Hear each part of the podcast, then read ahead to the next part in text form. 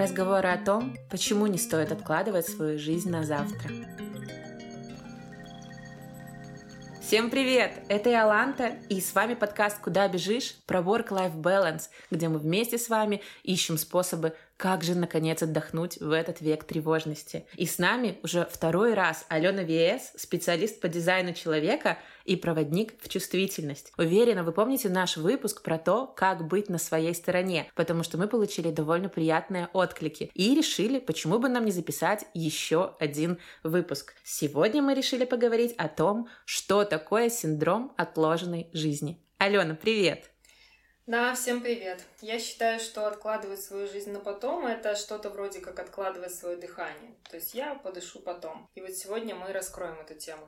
Насколько это возможно подробно.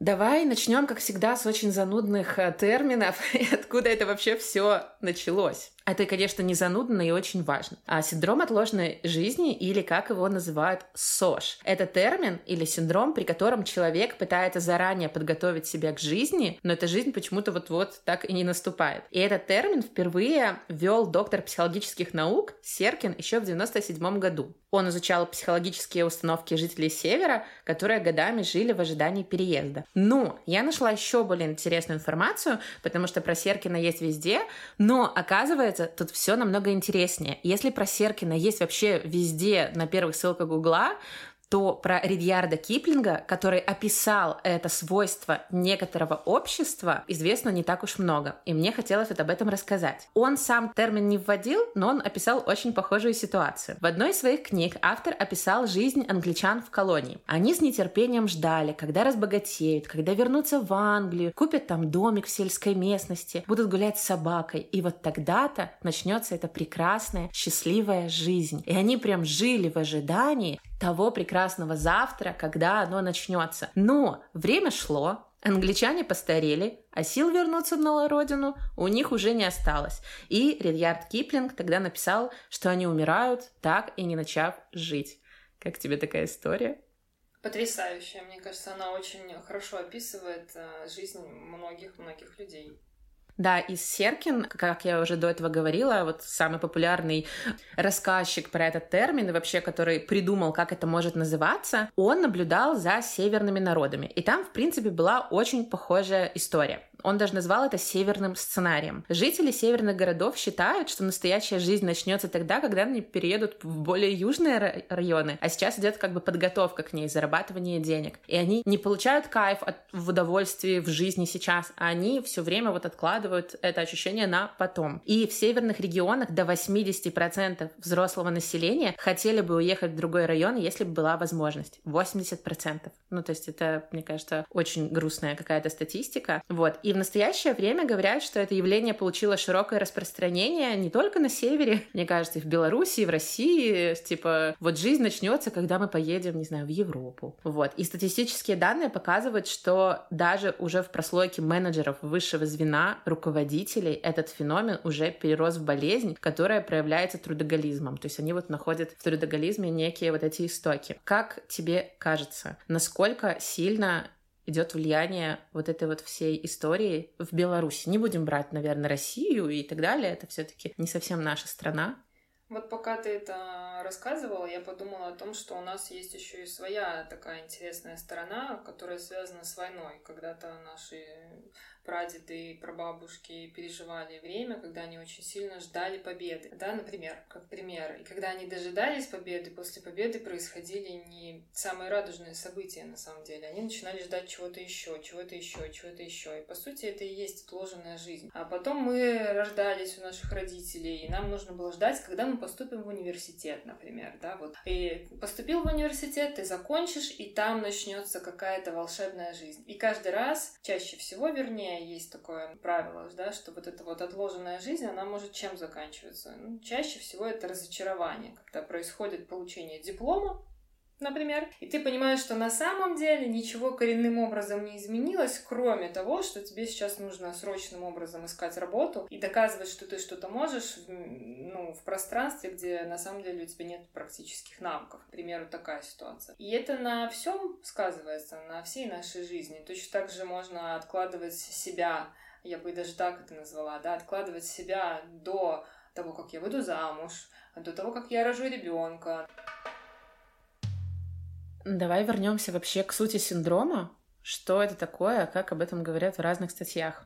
Человек живет мечтами о будущем, то есть он каждый день не наслаждается каким-то процессом своей жизни, а думает, что вот тогда-то он сделает что-то классное. Например, вот перееду на новое место, тогда заживу. Или вот встречу настоящего мужчину, и тогда я точно стану счастливой. Или слушай, ну, что одно образование мало, получу еще одно образование, и вот тогда я смогу расслабиться и радоваться. Все эти высказывания, они, конечно же, про синдром отложенной жизни. В чем проблема вообще этого синдрома? В том, что человек не позволяет себе жить сейчас, как мы, в принципе, уже об этом говорили. То есть наслаждаться процессом, получать удовольствие от пения птичек или ласкания ветра. Он напряженно ждет какого-то момента, чтобы вот начать там жить. Ловушка в том, что человек не позволяет себе жить сейчас наслаждаться процессом, получать удовольствие от каких-то мелочей, там, позволять себе хобби, вместо того, чтобы ебашить прям на работе до последнего пота. И он напряженно ждет какого-то поворотного момента, который изменит его жизнь, ну вот обязательно же изменит, и вот тогда можно начать жизнь. И из-за этого человек постоянно чувствует неудовлетворенность, какой-то эмоциональный голод, возможно, недовольство собой. И периодически это может привести к каким-то даже депрессивным состояниям. Что я нашла в статье, и вот что мы сейчас с Аленой обсудим. Там были причины, почему так происходит. И, Ален, я тебе вот прочитаю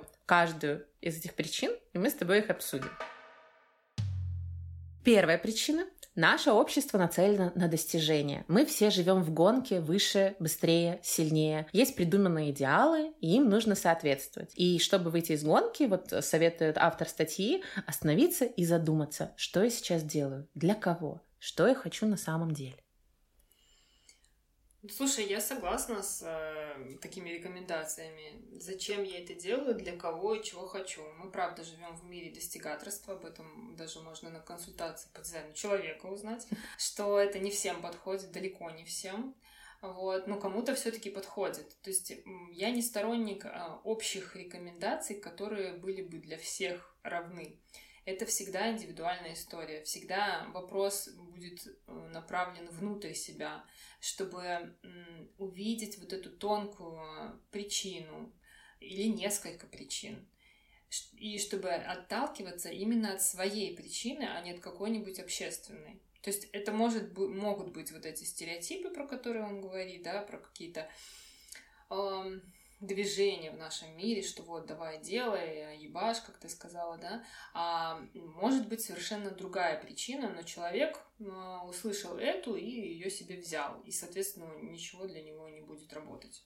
А у тебя нет такого ощущения, что ты это понимаешь только когда ты прошел через вот это все выше, сильнее, быстрее?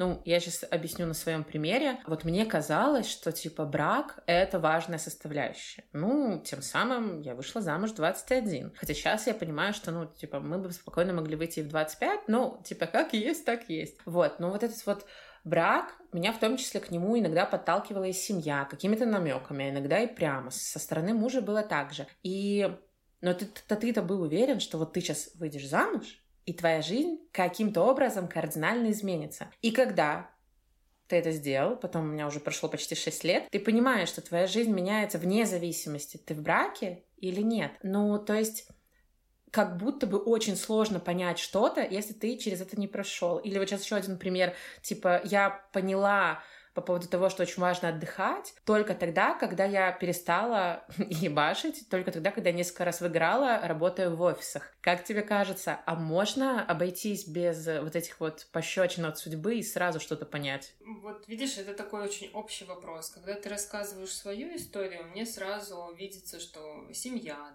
там каким-то образом тебе показывала пример, что нужно выйти замуж. А, семья твоего мужа каким-то образом транслировала, что это правильное поведение. Ну и, соответственно, вы к нему пришли. То есть это была такая одна из причин, почему ты пришла к этому опыту. Дальше ты уже с этим опытом справлялась самостоятельно, а, понимая, что, ой, оказывается, ничего не изменилось, а может быть и рановато это все произошло. Я уверена, что есть люди, которые не женятся и не выходят замуж так рано, а просто потому, что у них совсем другая семейная история. Но это не значит, что у них нет таких моментов, где они откладывают свою жизнь по другим каким-то причинам. Это вот. да. Мы да. с тобой это уже обсудили, что вообще... Я тебе изначально сказала, что у меня там всего один-два примера, а потом мы стали копаться, и оказалось их куча. К этому мы, конечно, сейчас вернемся, но ты классно затронула вторую причину из этой статьи, что мы часто слышим послания от родителей в духе «сначала закончи институт, потом будешь думать там о браке. Сначала найди работу нормальную, потом детей заводи». Или, например, женились, так уже и детей пора. Вот, то есть нам с детства закладывает сценарий жизни, где задана определенная последовательность, в которой желание желаемое просто так не получить а нужно пострадать и что-то преодолеть. И это, в принципе, мой вопрос же был очень похожий. То есть как будто бы все, что мне досталось в жизни, и какое-то понимание того, как сейчас экологично жить, если так можно выразиться, оно пришло через преодоление всякого говна. Да, это исторически можно прослеживать э, в нашем в наших поколении наших родителей даже, например. То есть они очень много старались, делали, они страдали, они истощались, чтобы мы что-то имели. Соответственно, мы, глядя на их пример, понимаем, что ничего хорошего не достается просто так. Будем считать, что как раз сейчас поколение людей, которые наконец-то вдруг кусят, да, попробуют это, что такое получать просто так, и при этом это будет дорого, хорошо, это будет важно для меня, и это просто так. Но я бы еще хотела сказать про то, что э, во многом вот эта вот отложенная жизнь похожа на остановку. Э, и если взять твой пример со свадьбой, то можно сказать, что это не была твоя истинная потребность, на тот момент. Это была навязанная потребность. И задача, э, вот когда есть отложенная жизнь, как раз-таки заглянуть в свои истинные потребности и посмотреть, что из этих потребностей на самом деле находится в отложенном режиме. Это так сложно. Согласна, это непросто, но это, по крайней мере, будет точно про человека и про то, что с ним, именно с ним происходит. Потому что если, например, девушка парится из-за того, что она никак не выйдет замуж, но на самом деле, если заглянуть глубже, то она и не, не хочет, не собирается, и вообще ей прекрасно одной, то это будет совсем другая история. Это не про отложенную жизнь, это про чужие цели. Интересно, да, согласна. Тут нужно разделять. Потому что э, я хотела замуж за него когда-нибудь, за своего мужа, который будет монтировать этот подкаст. Привет, Павлик. Но я не, не была уверена, что мне это нужно было прямо сейчас. Но как только мы съехались со стороны родителей, понеслась какая-то, простите, что я сейчас жестко скажу, чушь, типа того, что нельзя долго жить с мужчиной, иначе потом он тобой попользуется, и вы никогда вообще не поженитесь. И ты начинаешь такой жить в гонке, так, уже наступил этот момент или нет? Вот, а, а еще можно? Ну, и это было сложно, и я на, на, на нашем примере могу сказать, что это было тупое решение, потому что мы поженились, когда у нас не было ни понимания, кто мы, ни понимания того, как строить отношения. У нас не было денег, из-за чего, конечно же, были какие-то конфликты. И получается, что первые два года я сейчас вспоминаю с ужасом. Потому, хотя там, ну, на тот момент я не думала, что я живу плохом браке. Я это вижу сейчас. И вот только через 9 лет вместе, и вот там почти 6 лет брака, я могу, поним... могу сказать, что у нас мы умеем слышать друг друга, но нам пришлось пройти через вот это вот преодоление. Вот смотри, на твоем же примере можно э, перевернуть это, да, каким образом, что кто-то откладывает отношения именно по причине того, что в них будет много сложностей. То есть, например, мужчина или женщина имеет какие-то поверхностные отношения, не, не выходя на новый какой-то глубокий, глубинный уровень, именно потому, что у него есть в его голове, благодаря там родителям, друзьям, еще кому-то, идея о том, что это будет очень сложно. Но на самом деле у него есть такая глубинная потребность в близости, в создании семьи, но он будет постоянно это откладывать с идеями в голове, типа я еще не готов, я еще недостаточно много зарабатываю. Вот это у мужчин, кстати, очень есть такая тема, что типа я еще не готов содержать семью, поэтому я не буду заводить серьезные отношения. И это и будет отложенное, угу. отложенный момент, который будет сильно плохо влиять на него из-за того, что он боится, да, он не, не пытается реализовать истинную свою потребность здесь и сейчас, потому что на самом деле он не знает, когда закончится его жизнь. Никто не знает. Так в этом-то и проблема, что у нас очень много каких-то негативных родовых сценариев и вообще сценариев. Как тебе кажется, как с этим жить? Очень общий вопрос. Сейчас переформулирую.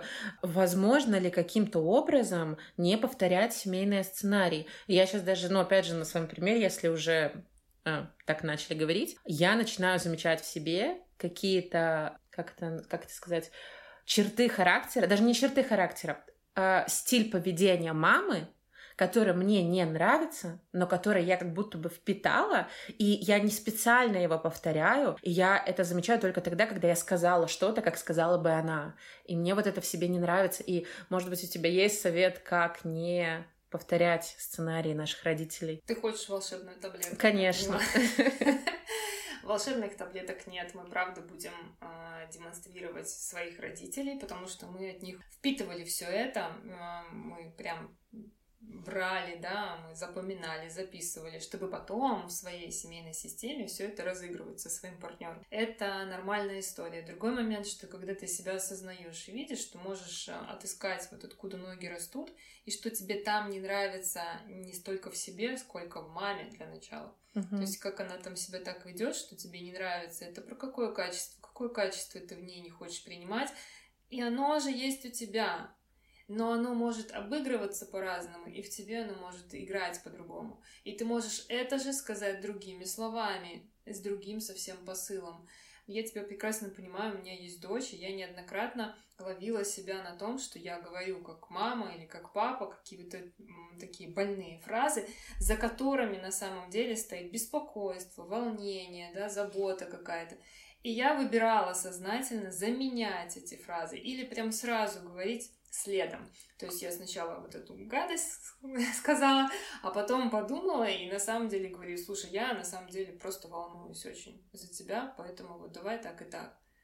Я тоже так делаю. Меня что-нибудь вырывается, а потом мой мозг так обдумает, и я начинаю вот... Ну, могу просто даже рассказать про эту саму ситуацию. А, я сейчас пытаюсь понять, откуда это. Вот я сейчас ну, такой в процессе копания. У меня мама никогда мне... Не мне, она плохо, как даже сказать, она неусидчивая очень сильно, и за счет этого каждый раз, когда я просила там научить меня чему-то, грубо говоря, э, вязать. Она умеет это делать классно. Или, например, рассказать мне про ИП очень подробно и долго. Для нее это максимально сложно. Она не может долго удерживать внимание. И она что-то объясняет. Я, допустим, с первого раза не понимаю. Она начинает раздражаться. И потом с каждым разом это все еще больше раздражение. И в итоге она на тебя наезжает, что ты там не можешь быстро понять. И ты понимаешь, что ты уже больше не хочешь обращаться к ней за помощью. А у меня сейчас очень похожая ситуация там с несколькими людьми. Они, допустим, мне что-то просят помочь мне не очень хочется им эту помощь сейчас давать, или мне кажется, что это такая хрень, которую все и так понимают, и я, я быстро объясняю, некачественно, они не понимают, я начинаю злиться и так далее. И я понимаю, что это прям тот же сценарий, который моя мама делала со мной с детства. Это про что? Это про нетерпимость или это про нежелание людям помогать? Я думаю, что это и про то, и про то, а, в хорошем смысле этого слова, потому что когда мама не хочет тебе ничего объяснять, она просто не хочет. Это не про то, что она тебя не любит, или mm-hmm. про то, что она не хочет о тебе, о тебе заботиться. У нее свой способ о тебе заботиться Это и свой да. способ тебя любить. А тебе нужно, чтобы она именно так тебя любила, как тебе вот сейчас надо. Ну вот тебе жизнь, назовем это так, показывает, что на самом деле не очень это приятно а, оказывать помощь людям именно тем способом, которым они хотят, а ты не хочешь. Поэтому хорошо бы найти э, или согласиться с тем, что мама не поможет тебе вот этим способом. И точно так же ты себе можешь разрешить не помогать другим. Это очень сложно. Этого не хочется. Ты разрешила себе не помогать другим? Ну, мне когда просят какой-то помощи, если я даже ее не окажу, я потом там три дня буду думать, какой я свинота, что не оказала эту помощь. Ты знаешь, я могу про себя сказать вот что. Помощь, помощь и рознь. Когда я на нуле, я могу сказать, что у меня сейчас нет для тебя энергии, возможности тебе помочь. Когда я знаю, например, что я не хочу этим заниматься, я могу перенаправить к кому-то другому. Ну, не хочу это в смысле, что я буду неэффективна. Вот это вот про такое. Да, не всегда. Наверное, я себе это прям так на сто процентов позволяю, но я учусь. Я в себе это тренирую, это про честность к себе и по отношению к другим. Потому что когда ты объясняешь бегло и некачественно, как ты сказала, да, э, люди не получают на самом деле той помощи, о которой попросили. То есть оно в принципе бесполезно. Это бесполезный процесс. Это вранье. Ты не хотела им помогать, они хотели от тебя получить помощь, но из-за того, что ты сама себе соврала и соврала им, никто ничего не получил, кроме раздражения и неудовлетворения. Но я вот сейчас копаюсь в этом и думаю, как бы найти способ всегда хотеть помогать другим. а тут нужно немножко по-другому. То, ну, я не представляю, как отказать, не знаю, мужу, который просит объяснить ему Excel-таблицы, а я не хочу это сейчас делать. Как бы просто говорить, типа, сейчас не могу, объясню потом, или разберись сам. Да, YouTube тебе в помощь, это называется. Но это правда, ты можешь сейчас не хотеть, ты можешь сказать ему, давай завтра в этом разберемся, потому что сейчас я правда не хочу. Но это почва для конфликта сразу же. Да. Очевидная почва, когда ты сама позволяешь э, расцвести конфликту на ровном месте. Сложно. Ладно, давай вот последняя причина, которую они тут сказали, что человек может быть просто не готов пустить в свою жизнь то прекрасное, к чему он стремится. На осознанном уровне человек правда желает, а бессознательно боится перемен, потому что ничего не ясно, потому что он всю жизнь живет в режиме ожидания, а как жить в ощущении достатка и удовлетворенности непонятно. Как думаешь про это? Очень классно звучит, потому что я перед нашей записью думала о том, что э, отложенная жизнь это про то, что я постоянно какой-то недостаточный. На самом деле э, нужно остановиться здесь. Меня достаточно уже сейчас. Я дышу уже сейчас, и моя жизнь происходит сейчас. И это такая интересная штука, вот про то, что не готов человек.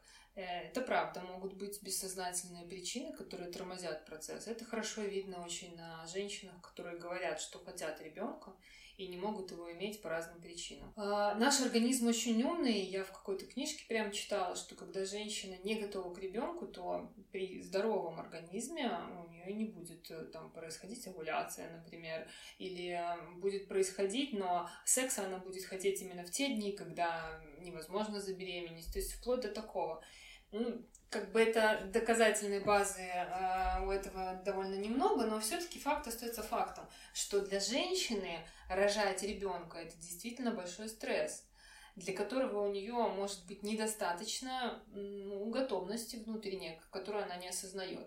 С этими вопросами идут к психотерапевту, идут на расстановки, э, чтобы разрешить вот этот невидимый такой конфликт. Согласна. А я еще, знаешь, когда-то была на ретрите прошлым летом, и там была психолог, она рассказывала о том, что про денежный... Она не говорила про денежный поток, потому что когда говоришь это словосочетание, сразу про блогеров каких-нибудь вспоминаешь. Но она говорила о том, что каждое время там, жизни человека он может заработать столько, сколько он готов принять от Вселенной. Я не знаю, ну, насколько ты к этому относишься, но она сказала вот так. И что если вы, а, грубо говоря, говорите всем, что я мечтаю о Мерседесе, но по какой-то причине пять лет на него не зарабатываете, возможно, что-то не так. А, есть такое понятие, как емкость да, сколько человек готов вместить, это в том числе и про деньги. Если на человека упадет миллион долларов, то он может с этим не справиться и попасть в психушку. Вот. И это действительно про определенную готовность.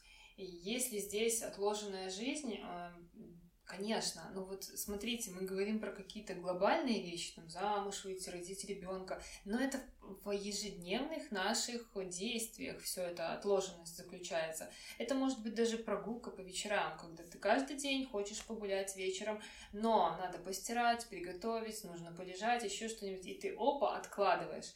И вот в этот момент откладывания нужно научиться замечать, как я сейчас себя чувствую. Я когда откладываю, я предаю себя. Если ответ на этот вопрос будет «да», то иногда можно приложить усилия. Если это усилие кажется чрезмерным, я не могу его приложить, то можно поискать неосознанные причины, почему я саботирую этот процесс почему мне выгодно саботировать этот процесс. Здесь можно прям про вот эту вот скрытую выгоду говорить постоянно из-за чего человек не хочет и не готов зарабатывать больше денег. Но больше денег — это больше ответственности.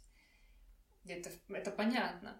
Вот. А, и нужно учиться управлять этими деньгами. И это действительно те сложности, с которыми можно столкнуться. Но суть в моем случае, например, мое такое отношение к тому, что чем ближе а, и чувствительнее вы к себе, не зря я называю себя проводником к чувствительности, да, тем больше вы будете замечать, где вы себя останавливаете, как останавливаете свое дыхание. Если представить, что дыхание это прям вот как я, знаешь, э, хочется сказать, происходит. То есть вот, вот оно происходит, настоящее во мне происходит.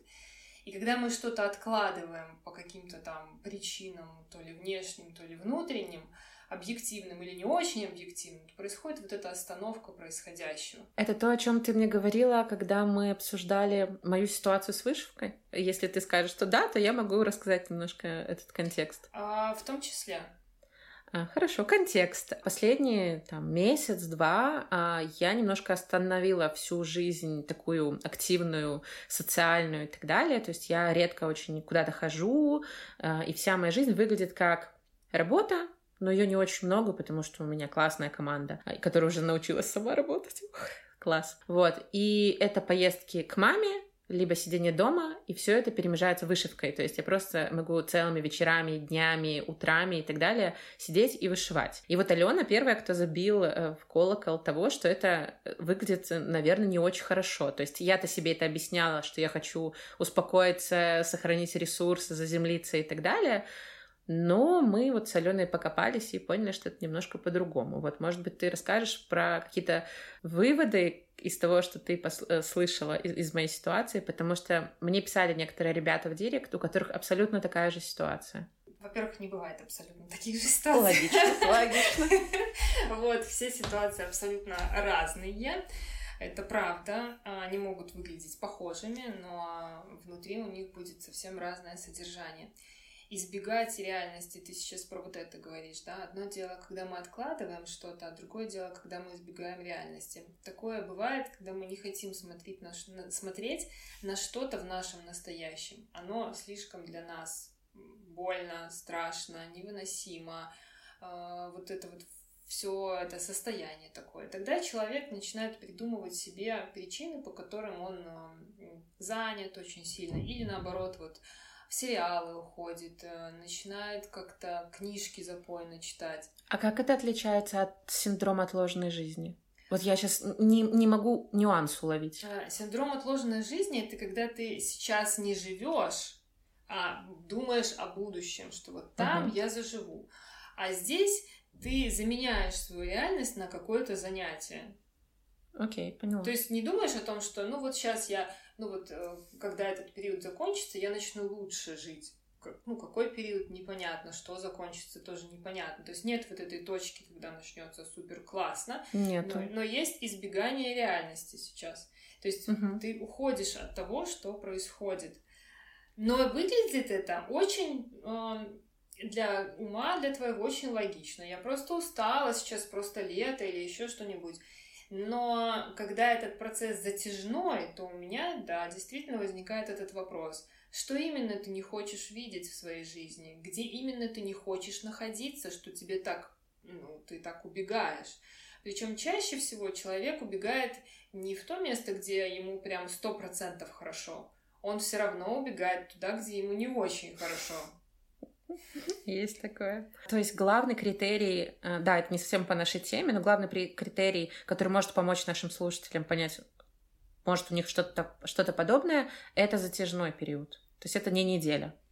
Да, это затяжной. И самое главное, что не становится легче. То есть, когда это происходит от переутомления, и вы неделю смотрите сериалы, после этой недели вам начинает хотеться что-то делать. То есть, ну все, насытился, наелся, надоело в конце концов, да, вот прям однообразие какое-то начинает бесить. И человек, ну все, харе, я там пошел делать свои дела. А это конкретно будет такое затяжное и самое, наверное, для меня показательное, это то, что человек в этом не выглядит счастливым. Угу. Абсолютно. То есть, когда человек делает что-то, что ему нравится, у него есть энергия внутри, он чем-то горит, в нем что-то происходит. Он, даже если он ничем не занимается, у него внутри могут быть какие-то такие процессы, которые делают его живым. А вот, вот эта вещь, а, избегание реальности, не делает человека живым. Грустно как. Вот, ну, Алена отследила у меня этот момент, и сейчас я стараюсь с ним работать. А я хотела с тобой еще обсудить аж два момента. Первое, я хотела рассказать такую еще небольшую свою историю по поводу эм, как мне кажется, что это как раз пример синдрома отложенной жизни. Это когда, если ты пухляш, и ты всю жизнь пухляш, а может, наоборот, ты очень худенький. То есть, ну, я просто про свою реальность, но а, есть разное. И ты постоянно отказываешь себе в покупке каких-то классных шмоток. Ну, типа, зачем я куплю и потрачу на себя 100 долларов на платье, если я вот похудею когда-нибудь, и тогда я смогу себе это позволить. Либо, как мне кажется, еще хуже бывает, зачем мне это себе покупать, если я там страшный, некрасивый, зачем мне себе это позволять? Вот, и а, я долго очень так думала. А, возможно, это усугублялось тем, что у меня мама там периодически, не знаю, мы, допустим, в магазине, и мы что-то мерим, и она говорит, слушай, ну вот бы похудела бы ты вот чуть-чуть, и это бы так на тебе идеально смотрелось. Ей кажется, что она меня тем самым мотивирует, но в итоге ситуация как-то отражалась совершенно иначе, и я просто, я лет до 25, у меня не было своего стиля, я не покупала дорогую одежду. Максимум, что я покупала, это дорогие кроссовки, потому что как бы пофиг, толстенький ты или нет. И я реально не позволяла себе там купить что-то дороже, не знаю, 20 долларов, 30 долларов, ну, я там, допустим, про платье говорю. Потом я, когда стала работать с каким-то осознанием, я немножко поменяла это. Во-первых, уже был выпуск про экономию на себе, и я работала с этим, и стала себе покупать разные ништяки. И вот последние два года я открываю свой шкаф и понимаю, что у меня вообще-то стало очень много классной, стильной одежды в том стиле, в котором мне нравится сейчас, и она еще не дешевая. Интересно, что про маму, знаешь что? То есть, несмотря на то, что она вот все это время э, мелкими какими-то замечаниями могла меня вот так вот эм, привести к моему, не знаю, состоянию,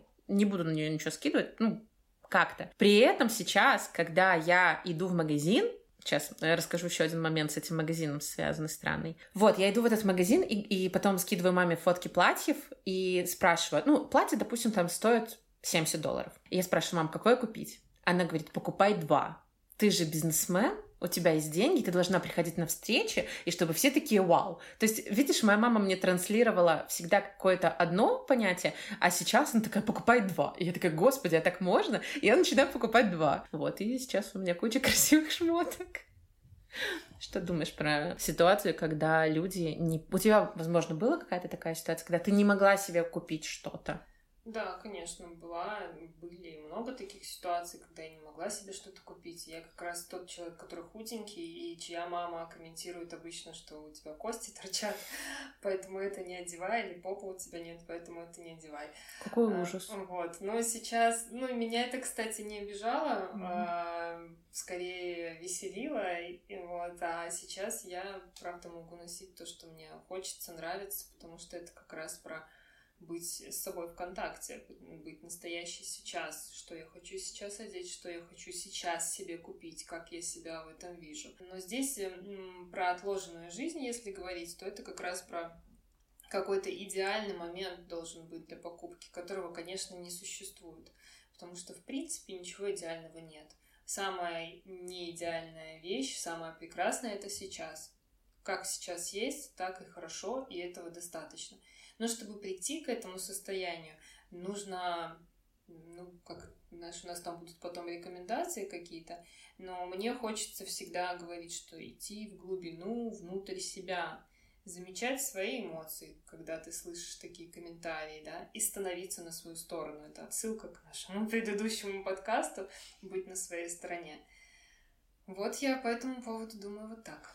Да, но эм, я немножко сразу подумала о том, что я еще не пришла к тому... То есть я пришла к тому, что я могу купить платье, но только если мой муж и моя мама как-то прокомментируют это хорошо. Но, то есть, я всегда... Как выглядит процесс покупки платья? Я мерю, отправляю это фотки в чат с подругами, мужу и маме получаю какие-то отзывы, но в последнее время я больше доверяю уже не мужу, а моим подружкам, они у меня гуру вкуса.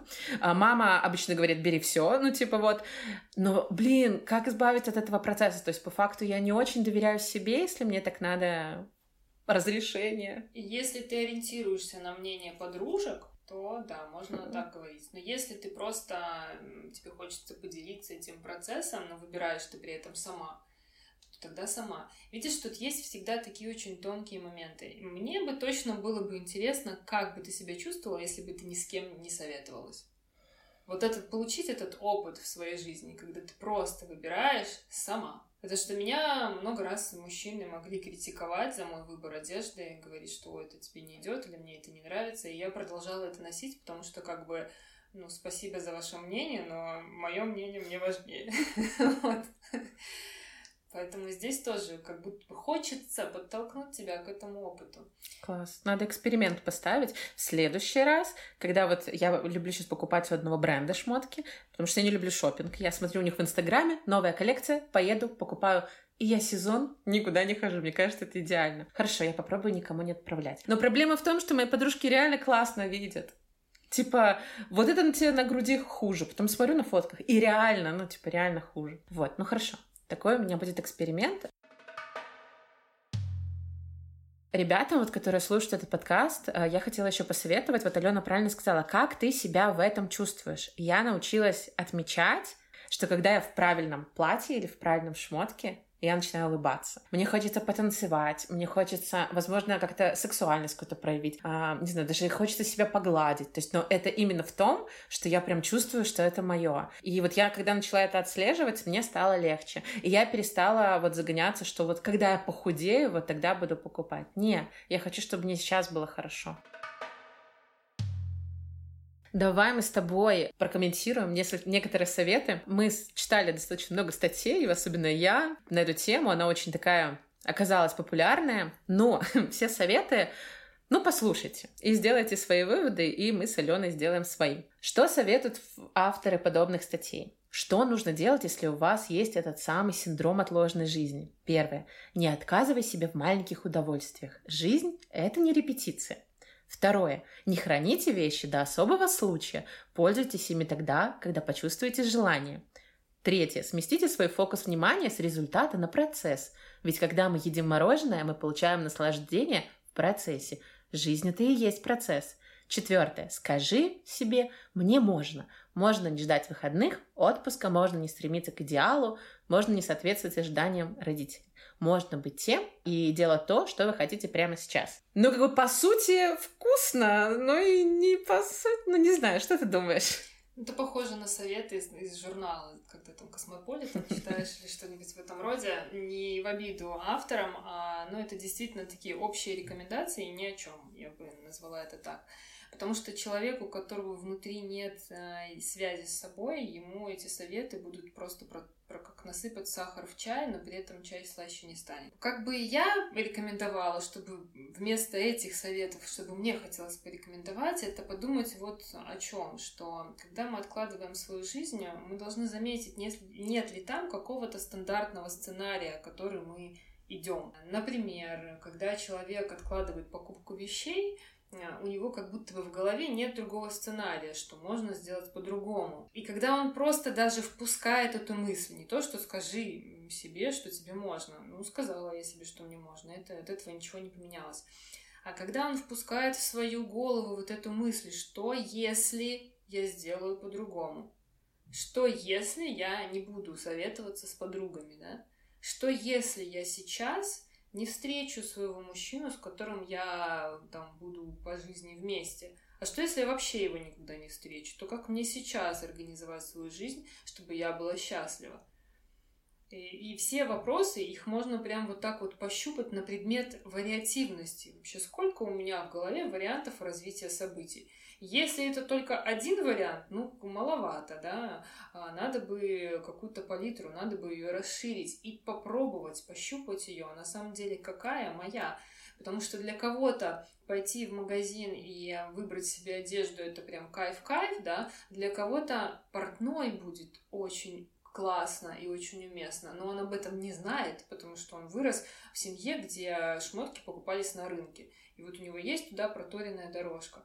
И он вот эту, это даже может быть отложенным чем-то, потому что я всегда хожу на рынок. Но на самом деле где-то в глубине мне хочется пойти к портному. Да, у меня тут есть мини-пример. А, я когда покупаю, ну, я уже рассказывала, по-моему, о нем, но напомню. А, я когда купила белую офигительную льняную рубашку, первое, что мама сказала, что когда я захотела одеть, не на встречу, не на что-то важное, а просто на погулять. Она такая, ну она же такая красивая, ну может отложи. И вот я помню раздражение, я была как комок внутри нервов, и я такая, ну, Я, короче, я еще не научилась маме отвечать нормально. Я отвечаю через агрессию. Я такая, ну нет, почему я не могу это одеть сейчас? Я же хочу, я на это денег потратила. Но у мамы вот всегда было белое это только летом, что-то красивое, то только на встрече или на празднике.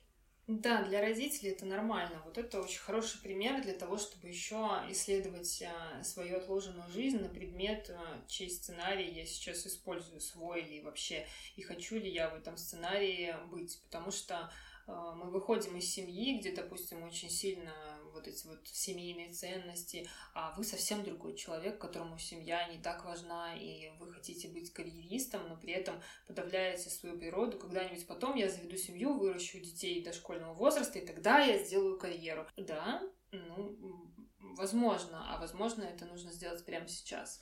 Ты мне вот этой фразой сейчас напомнила, а вот есть же пропаганда как антидетская, так и за детская, про choice. И я вот очень часто от женщин слышу историю типа «Да, я родила рано, но зато мой ребенок сейчас взрослый, и вот сейчас после 30 я могу делать все, что хочу. А вы, вот кто еще не родил, у вас-то все еще только предстоит». И они всегда вот именно бравируют тем, что я уже отмучилась, и теперь-то моя жизнь началась. И даже это меня пугает. То есть мне надо мучиться, если я захочу родить ребенка. Вот ужас для меня это. Нет, конечно, мучиться не надо. Можно себя по-другому, вообще по-другому видеть, видеть другой сценарий, другие примеры. И вот сейчас следующая рекомендация. Очень важно окружение, в котором вы находитесь. Если у вас есть подружки, как в твоем случае, которые там гуру стиля, они классно советуют, то надо смотреть не то, как они одеваются, а то, как они относятся к выбору одежды. И тогда ты видишь другой сценарий, что, оказывается, можно выбирать не по принципу, быстро ли она грязнится, а по принципу того, как она сочетается вообще с моим гардеробом. Это касается не только одежды, точно так же это касается выбора мужчин, выбора мест отдыха. Или вот там в комментариях под постом ты говорила, что кто-то откладывает путешествие из-за того, что некому оставить кота, что с ним может случиться. Ну, действительно, гарантий никаких нет. С кем угодно может случиться что угодно, когда угодно. Можно выйти за дверь, и тут же новости какие-то прилетят. Тут вопрос в другом когда я это откладываю, на самом деле я вру себе, что у меня есть э, объективные причины остаться, ну, давайте будем честными с собой, потому что если уже так вот по правде, то очень многие из записанных причин в этом же комментарии можно легко отправить в мусорку и сказать, что, слушай, ну, животным, для животного есть приют, э, для того, чтобы путешествовать, нужно сдать ПЦР-тесты, миллионы людей это делают каждый день, находят способы, вот. И, в принципе, может быть, давай честными будем и найдем ту причину, по которой ты действительно не начинаешь путешествовать. Это я сейчас небольшой экскурс э, введу людей. А, у нас есть, конечно же, и телеграм-канал, и группа ВКонтакте, и у нас есть инстаграм-аккаунт «Куда бежишь?», куда вы обязательно подпишитесь, потому что там перед каждой записью я общаюсь с вами и спрашиваю про какие-то ваши причины или примеры того, что мы делаем? И вот там вот как раз в комментариях мы до записи с Аленой обсуждали, что там а, на самом деле очень похожие были истории почти у всех. Кто-то откладывал покупку дорогой техники, кто-то не ехал в город, хотя там куча классных мероприятий, потому что надо убраться. И вот девушка э, не совершала путешествия, потому что, ну, как-то потом или кот мешает. Вот, поэтому вы обязательно подписывайтесь и тоже э, комментите для того, чтобы мы делали выпуски еще круче. Дело в том, что когда вы окружаете себя людьми, э, которые выбирают действовать, вместо того, чтобы бездействовать.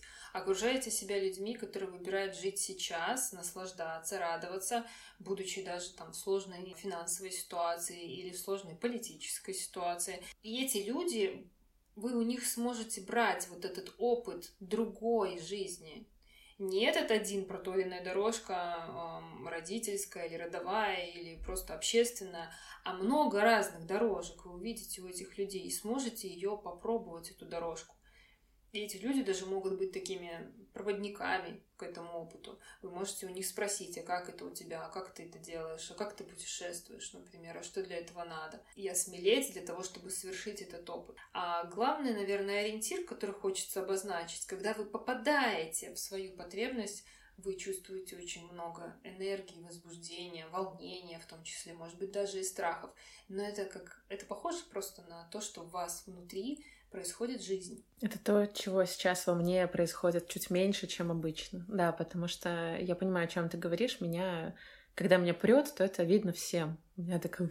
Мне, кстати, недавно сказала одна девушка, что, ну, когда ты сказала по, по поводу проводника, она мне сказала, что она по моим сторис, она всегда восхищалась тем, что я много чем занимаюсь, типа тем, тем, тем, тем, тем. И это довольно лестно, и, и ты такой думаешь, интересно, значит, вот люди меня видят так, тот момент, когда я в своей голове вижу себя, не знаю, хомячком, который лежит и ничего не делает. Вот. Это тоже интересно про различия между тем, как тебя видят, и какой ты реальный. Слушай, ну очень круто поболтали с тобой. Как всегда, мы не уложились в тайминг. Простите, когда-нибудь у вас будут короткие 20-минутные выпуски, но не сегодня. Поэтому я надеюсь, что вам было интересно. Алена, спасибо тебе большое. И вам спасибо, было очень интересно и мне. И если вам понравились наши выпуски с Аленой, пожалуйста, пишите, и мы будем делать дальше, потому что мы всегда за то, чтобы было полезно, а мне с Аленой поболтать всегда очень полезно. Всем пока-пока, котятки, и отдохните обязательно. thank you